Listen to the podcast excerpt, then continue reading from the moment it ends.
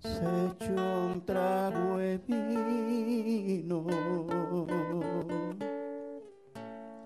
y se quedó pensando.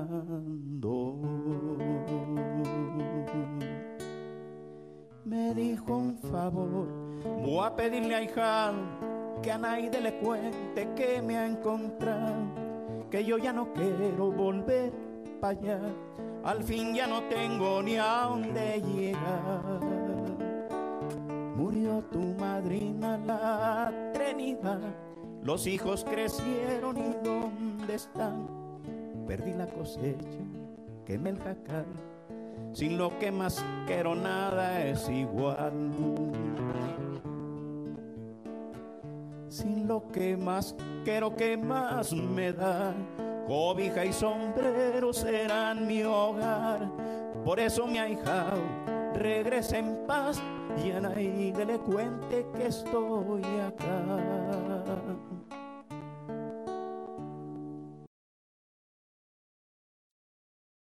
Bienvenidos agrotitanes, antes que nada muchas gracias. Estoy enormemente agradecido con Dios, con la vida y con las personas que me han dado la oportunidad de entrevistar. En este caso tengo una persona que es para mí un personaje del campo, una persona que tiene unos reconocimientos mundiales, una persona a la cual admiro mucho desde hace tiempo y para mí es un, un verdadero sueño que se me está cumpliendo.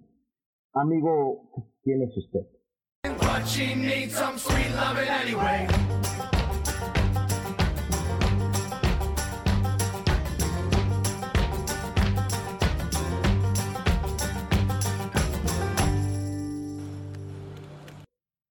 ¿Cómo no? Pues Pancho Madrigal, eh, soy pintor, escritor y cantautor. Eh, por ahí vivido yo trato de, hacerlo por partes iguales, pero a veces es imposible, a veces me cargo más a una cosa que a la otra, pero eh, ejerzo las tres cosas, los tres oficios. Le quisiera preguntar, señor Pancho Madrigal, si me pudiera decir cómo fue su primera incursión o de dónde viene todo ese sentimiento agudo o ese sentimiento tan hermoso que usted manifiesta del campo. Sí, porque precisamente yo me siento más narrador, porque mis tres eh, expresiones, tanto de la pintura como la música, como la literatura, es, eh, es comunicar, es narrar, es contar, contar historias. Y eso me viene desde mi infancia, porque me tocó la, la dicha, siempre lo, lo digo así, de haber nacido en una época, por ahí, yo nací en 1945 y mi infancia fue en, una plena época de oro de la, de la palabra en, nuestro país.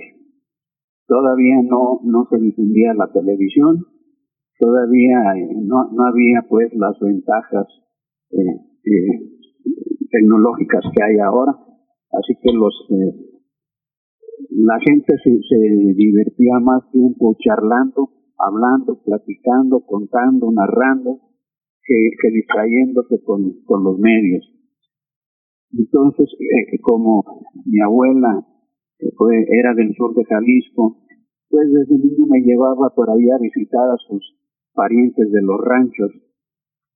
Y yo tenía esa fortuna de oír conversar, de oír charlar a la gente de campo que no tenía por las noches otra diversión más que platicarse historias, platicarse historias de aparecidos, cuentos, leyendas, y era riquísimo eh, las imágenes que las imágenes que uno podía fabricarse con todo ese material de la que aportaba, sobre todo lenguaje, un lenguaje riquísimo, cargado de, de eh, palabras, localismos, hasta arcaísmos, refranes, dichos, dicharachos, todo, todo eso que enriquecía tanto el lenguaje y que yo, bueno, pues nací con esas antenas para, para apreciarlo y para intentar transportarlo, transmitirlo, sobre todo a la gente que ya,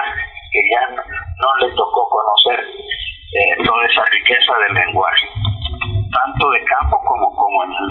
el urbano también, porque en los barrios, en, las vecindades, en la calle, se hablaba aquí también en las ciudades, se hablaba un lenguaje popular, un calor, un, un argot muy especial, pues.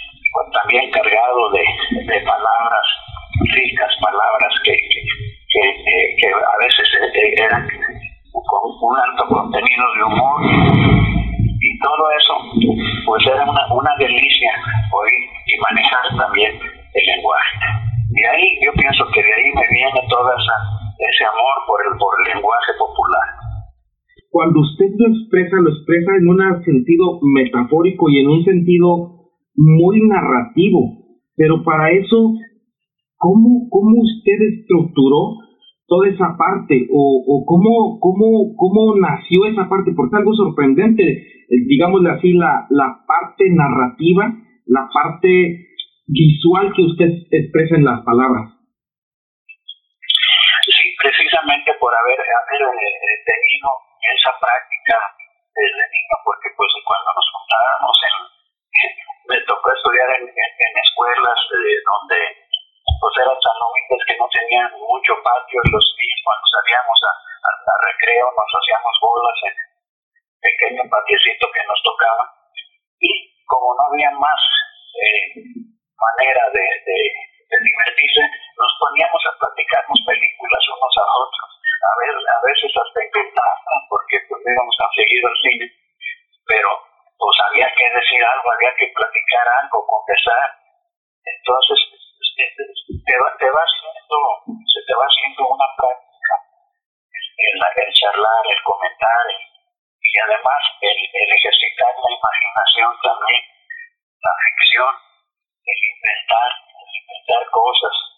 Yo tengo eh, varios libros de cuentos, todos escritos con, con ese lenguaje, lenguaje popular, unos eh, urbano y otros campesino, rural aparte de los, de los corridos también. De hecho, el último libro que se, que se publicó mío, lo presenté en la, en la fila este año pasado, este diciembre pasado, que, que tiene todas las letras de los corridos, completos, corridos humorísticos, y se llama Corridos Humorísticos y Fergario Pancho Madrigalesco, porque me pidieron que hiciera una una descripción y una recopilación de todas las palabras raras que uso tanto en los corridos como, como en la narrativa, en, la literatura. Entonces ahí en ese libro viene todo recopilado y explicado y hablo mucho también ya teóricamente del lenguaje popular que perdimos, lo que hemos perdido, porque los, los medios, sobre todo la televisión, ha estandarizado tanto el lenguaje que ya los jóvenes incluso de las regiones más remotas pues ya, ya, no, ya no utilizan un lenguaje campesino, ya, ya, ya es otro tipo de lenguaje.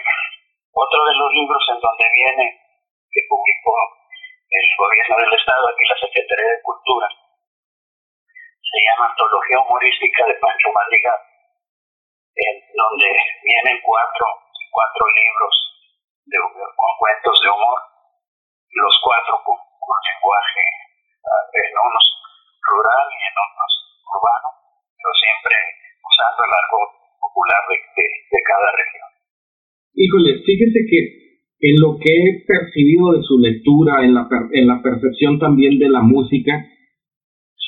Habla mucho usted del desierto pero lo habla como el desierto metafórico que es encarnable. ¿Usted tuvo alguna retroalimentación aguda o estuvo muy inmerso en la parte de, del desierto? Porque habla de una cosa tan, tan, tan bonita, pero al mismo tiempo tan, tan rapaz como lo es el desierto, ¿no? Sí, bueno, sí, sí, sí, sí tuve experiencia en eso.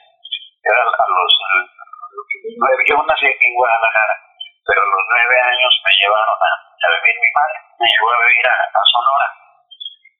Y, ahí, pues yo pescaba algodón cada año en la zafra del algodón, me iba a pescar algodón. Y allí se reunía gente, iban a la zafra gente de todas, de todas partes, los pescadores, trabajadores de la, de la pesca.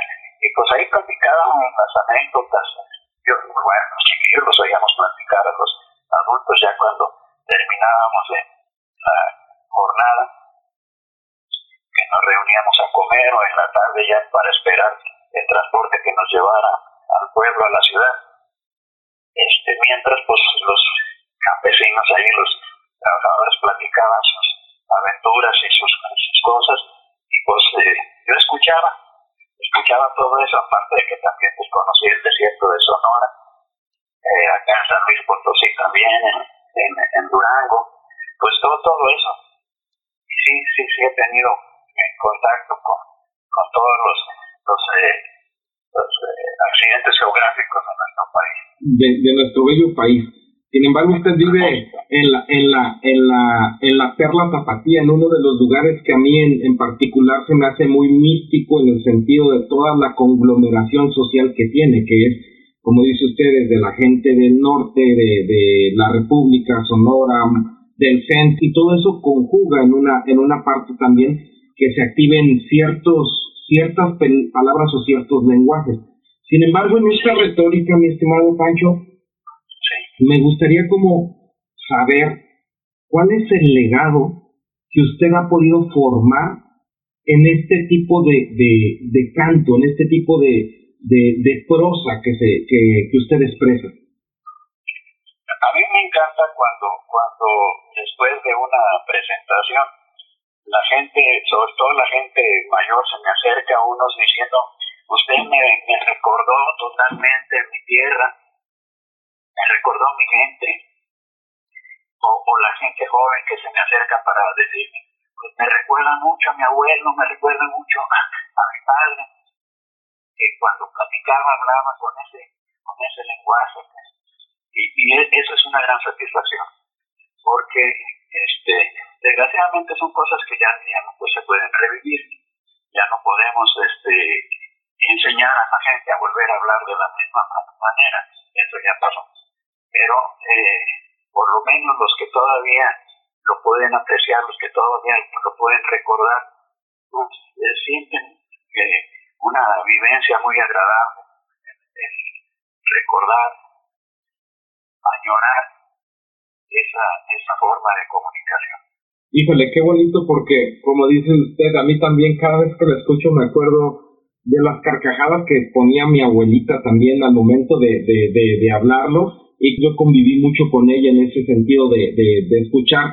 Y vengo de un pueblo, entonces ese, ese calor, como dice usted, eh, del, del lenguaje, pues lo entiendo, lo comprendo. Y vi que en la FIL le tuvieron casi casi que poner un traductor. No lo entendían, ¿no? Sí, hay que, hay que, de hecho, eh, Natalia Juárez, la licenciada Natalia Juárez, que fue quien, quien presentó el libro, eh, eh, se encargó en parte de, hacer esa, esa traducción. Y en el libro viene, vienen los significados, viene la palabra y lo que significa, eh, como si fuera un refrán, refranero. Okay. Y, incluso vienen eh, varios refranes que no son, no son originales, digamos, eh, son tomados del habla popular.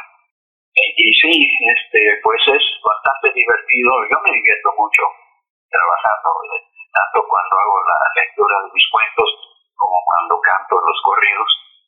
Me divierto mucho haciéndolo porque lo que más me, me, orgullece a veces o, lo que siento más gratificante es hacer reír a la gente, hacer, hacerlo pasar un buen momento, que se, que se olviden de, de lo que está sucediendo. Ahorita estoy este, cada, cada semana subiendo un cuentito para la gente que está encerrada, pues que no, a colaborar un poquito también este, a, sobrellevar el encierro de la pandemia. Exacto. Sin embargo, mi estimado Pancho, el, el tema de la, de, de la expresión eh, lingüística en este sentido, creo yo que ha tomado otras formas de, de resaltar esos personajes de, del mismo campo de, o de orígenes eh, rurales a otro tipo de lenguaje. ¿Usted ha tenido algún acercamiento con bandas, corridos o corridos sin poner este eh, sentido a, a, los que exclusivamente se están dando un poco popularizando mucho ahorita que son los ¿usted ha podido tener alguna interacción con algunas bandas? Sí, pero sí, sí con gente auténtica, eh, guapangueros por ejemplo, o, los cantores de Cardenche, cantos Cardenches, que son una maravilla, como se puede decir una pieza de museo, porque ya muy poca gente se dedica a eso y sí, por supuesto que he tenido con Guillermo Velázquez, por ejemplo, que es un improvisador de, de, de Guapango de, la Sierra de Jichú. De Jichú, exactamente. Eh, con gente, con gente pues muy auténtica, sí. Por supuesto que, que tengo contacto y, nos comunicamos y, y cada que, que podemos, que nos encontramos, pues nos reunimos a conversar y a intercambiar experiencias si le gusta la improvisación o realmente sí es más detenido para hacerlo? No, desgraciadamente no tengo esa facultad. Este, hay, hay, tengo amigos que, que son improvisadores fantásticos que, que pueden agarrar una, un verso y de ahí partir para hacer toda una décima, pero en segundos. No, yo desgraciadamente no, no tengo esa facultad. Me hubiera gustado mucho. De hecho, trabajé con un improvisador Pancho Valerio, un jarocho, que cantábamos este, en restaurantes y cantinas, y él era un improvisador increíble, increíble. Desgraciadamente pues falleció y, no pude continuar trabajando con él. Me hubiera gustado que algo se me pegara, pero no, no tengo esa facultad. Le quisiera preguntar ¿Cómo empezó usted a decir, esto lo tengo que manifestar, esto lo tengo que hacer? ¿Y cómo empezó su historia dentro del canto, mi estimado Pancho? Sí, eh, eh, yo empecé a, cantar así ya como frente a público con el ballet folclórico de la Universidad de Guadalajara. Eh, fui uno de los pioneros del, en el corito tenía un corito pequeño, éramos seis o siete elementos nada más en el, coro, cantábamos las canciones, algunas canciones rancheras eh, antiguas, mientras los muchachos se cambiaban para el siguiente cuadro, salíamos nosotros a cantar una canción. Y ahí me empezó a gustar la canción tradicional, ya me gustaba de siempre, pero ahí me empecé a encontrar todavía más, más gusto y ahí, ahí también fue donde conocí a, Pancho Valerio, el jarocho, el improvisador, porque también trabajaba ahora mismo en el mismo grupo. Y sosteníamos largas, largas prácticas sobre, sobre la canción tradicional. Y en este el valor que, que, tiene. Exactamente, es lo que quisiera como que resaltar también, porque usted habla de la canción tradicional como un medio de comunicación cuando no se tenía toda esta oportunidad digital. Sin embargo, ha perdido mucho y, y vuelvo a la, a la situación de cómo poder nosotros o cómo poder interactuar en el tema que ahora reclama la sociedad, este, el poder aumentar un poco esa tradición tan, tan, ¿cómo cree usted que se pueda interaccionar en ese sentido, mi estimado Pancho? Yo pienso que, que, ustedes los jóvenes, los que manejan ya los medios, eh, eh, electrónicos que, que ya tienen sus, sus podcasts, eh, tienen sus eh, eh, páginas, tienen su, su, manera de, comunicarse con las masas, pues son los que podrían recopilar todo esto y transmitirlo, transmitirlo como, como, como lo estás haciendo tú. Ok, pero creo que esta interacción es muy importante. Sin embargo, a lo mejor el, el tema de, de poderlo transmitir ¿Creería usted que es necesario un glosario para poder empezar a, a volver a comprender esa, ese lenguaje tan, tan precioso que es el de nuestro, nuestro campo, nuestra, nuestra medio rural? Desdichadamente, yo no sé cómo se podría hacer eso, porque existe, existe una enorme cantidad de, refraneros, de, investigaciones muy, muy importantes de, de, gente que se ha dedicado a eso, a la canción tradicional, a investigar el folclore, si no es en las presentaciones que hacemos nosotros a donde vamos, pues eh, puedo decir que pocos jóvenes, porque no, a los que más les interesa nuestro trabajo es a la gente de, nuestra edad, un poco menor, pero solamente a la gente mayor le interesa. Exactamente, como que es una, una cultura que es de la gente mayor, a mí me emociona mucho el poderla transmitir. Mi estimado Pancho, usted por decir, ¿qué es lo que más le ha enseñado? ¿Cuál cree que usted ha sido su mayor aprendizaje de esta sociedad rural o del campo? Me ha enseñado porque intento, intento ser así. No, no sé si acabaré de lograrlo, pero intento ser así. Híjole, creo que en ese sentido mucha de su de su proceso esa de la sinceridad. ¿Usted pudiera decir alguna alguna canción de su discografía que le pudiera representar o, tendrá algún algún este refrán donde lo exprese de, una mejor manera en, en, sus canciones, bueno, no de mejor manera, sino en sus canciones alguna que recupere y diga, esta es la que ves mi esencia eh, del campo. Ok, la de Jacinto Zenobio. Ok, fíjense, sí, y habla mucho de una, de una, de una realidad que a veces no es la tan, la, la, la que quisiéramos, pero a final de cuentas es una realidad muy, muy aguda. ¿Cómo ha podido usted tener esa constancia de tantos años de carrera con esa, esa vitamina para poder seguir haciéndolo, hacerlo, lo que Dios nos depare con usted y que espero que sean muchísimos años más, poderlo seguir teniendo.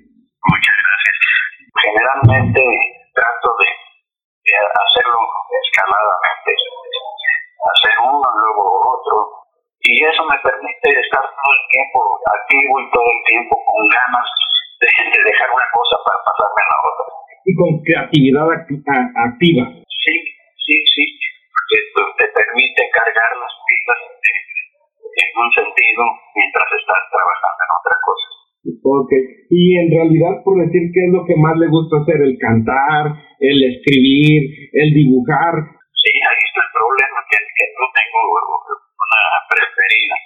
Ah, Son las tres, son las tres y, y bueno, pues según me van dando ganas de, hacer una cosa, este, me dedico a eso.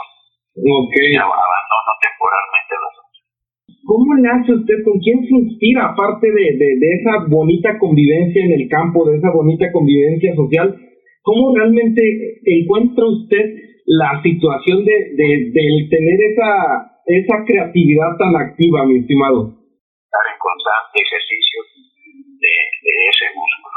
Y lo mismo pasa también con, con, con las artes, lo mismo si no la está uno utilizando, si no está uno este, construyéndola, pues se va a atrofiar.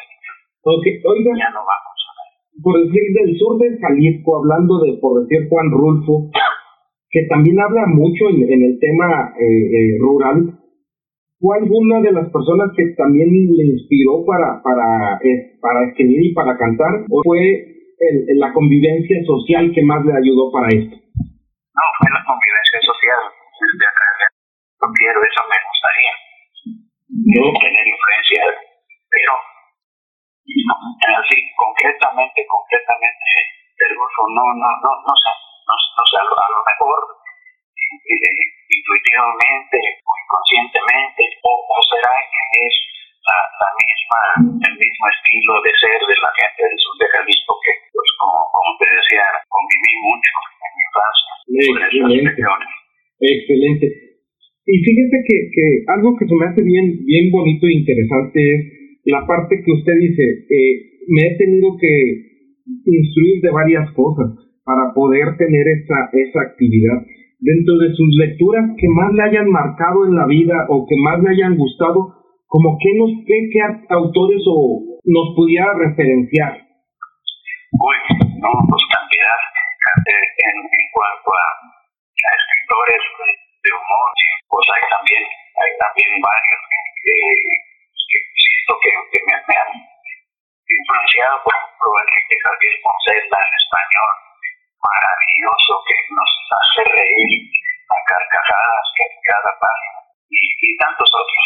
Sí, no, no, yo no, no podría decir uno en particular porque pues han sido muchos, muchos los, los escritores a los que admiro y, les rindo. Ok, y fíjese, también hablaba de la, de la cuestión de los guapangueros, la cuestión de la gente que improvisa, la cuestión que tiene la creatividad tan activa como lo, la tiene usted, este, mi estimado Pancho. Quisiera como saber si usted ha visto en otras regiones del mundo donde tengan esta gran diversidad cultural que se puede expresar de esta forma o que realmente haya podido usted convivir con algún alguna otra región en este mismo sentido. Bueno, debe, debe haber muchos también. No sé, Colombia, no sé, Brasil, Chile, tienen una enorme riqueza musical, pero pero no, no comparativamente no no, sabría decir. No sabría decir. Oiga, señor Pancho, cuando usted comenta que a final de cuentas empezaba a, cantar en los en los restaurantes, en toda esa parte y también convivir socialmente en la urbanidad para generar algún algún tipo de, de de cante o de canto social ¿Cuál, ¿Cuál creen que hayan sido sus grandes enseñanzas en, esta ruta? Eh, los grandes artistas tienen que empezar muchas veces con esta, con este camino hacia la cuesta. Esos cimientos son los más grandes en la majestuosidad que se pueda dar. En el caso de usted que ha llegado a romper las fronteras de nuestro país, que tiene grandes reconocimientos, que es una persona que está teniendo mucho o tiene muchos reconocimientos por la misma Universidad de Guadalajara ¿Cree que ahí también le haya ayudado mucho para cimentar su carrera? Por, supuesto, eh, eh, cantores eh, de lo social, pues eh, Atahualpa Yupanqui, Jorge Carrone, eh, Víctor Jara, el grupo Guaraguao, eh, Oscar Chávez, mi gran amigo, el mismo Guillermo Velázquez, sí, cómo no, sí, sí, también ahí he sentido un, un gran apoyo de, de, de los compañeros que se dedican a lo mismo. Yo que en, en, el campo de la canción de contenido social. Exactamente. A nosotros como agrónomos nuestras referencias es este eh, Álvaro Carrillo, ¿no? Que es un, un, ah. un agrónomo. Sí, sí, como sí, sí, él, él estudió, ¿cómo se llama la escuela esta de, de agricultura? Chapingo. Eh, sí. Y, pero sobre todo así, de, canciones relativas al campo, de un enorme, enorme contenido, de un, un gran este, aporte. Y es Guillermo Velázquez. Yo creo que no tenemos otro en México que tenga el, el valor que ha hecho tantas canciones sobre el campo y además tan auténticamente, porque él, también es, agrónomo y, también eh, ha vivido en el campo, ha hecho, de hecho vive todavía en el campo y, ha hecho un enorme trabajo relatando las vivencias de la gente, de la gente del campo. Ok, mira, fíjense, qué interesante. Sí me valía mucho la pena este que tu trabajo porque de, de veras es, es, una riqueza inagotable. Perfecto, si, si pudiera uh, después poder tener la oportunidad de contactármelo, se lo agradecería muchísimo. Mi estimado. Yo no, yo no, no, no, no, no tengo ahorita los datos de los. Eh, ah, parece que, que se.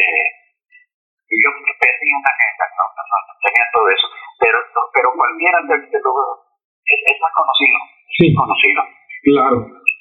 Cuando usted estuvo en España, ¿cuál fue su experiencia más, más cercana que haya tenido en, el campo o también en ese misticismo de, de, la madre patria? ¿Tuvo usted también acercamiento con la sociedad rural? No, para nada. Sí, yo vivía en, en una pequeña población, pero trabajaba en Madrid, entonces eh, pues no, no, no tuve mucha oportunidad de convivir con gente del campo. Del campo, bueno. Oiga, señor Pancho Madrigal, usted cuando, cuando habla de la situación de podernos enmarcar en las nuevas tendencias sociales, habla de, de que está haciendo eh, esta aportación de sus cuentos. Sus cuentos, a final de cuentas, están basados en algún en alguna situación de poder también contribuir a la formación o hacer un legado para sus nietos, para su familia cercana, girar para que siga habiendo esta voz no, no tiene nada que ver con, con que quiera yo no heredar algo a la, a la familia, pues la, la herencia ya es precisamente el, el dejarles una obra, el haber hecho una obra y que, que ellos sientan pues este que, que su padre o su abuelo pasó sin, no pasó sin, sin hacer nada por este mundo.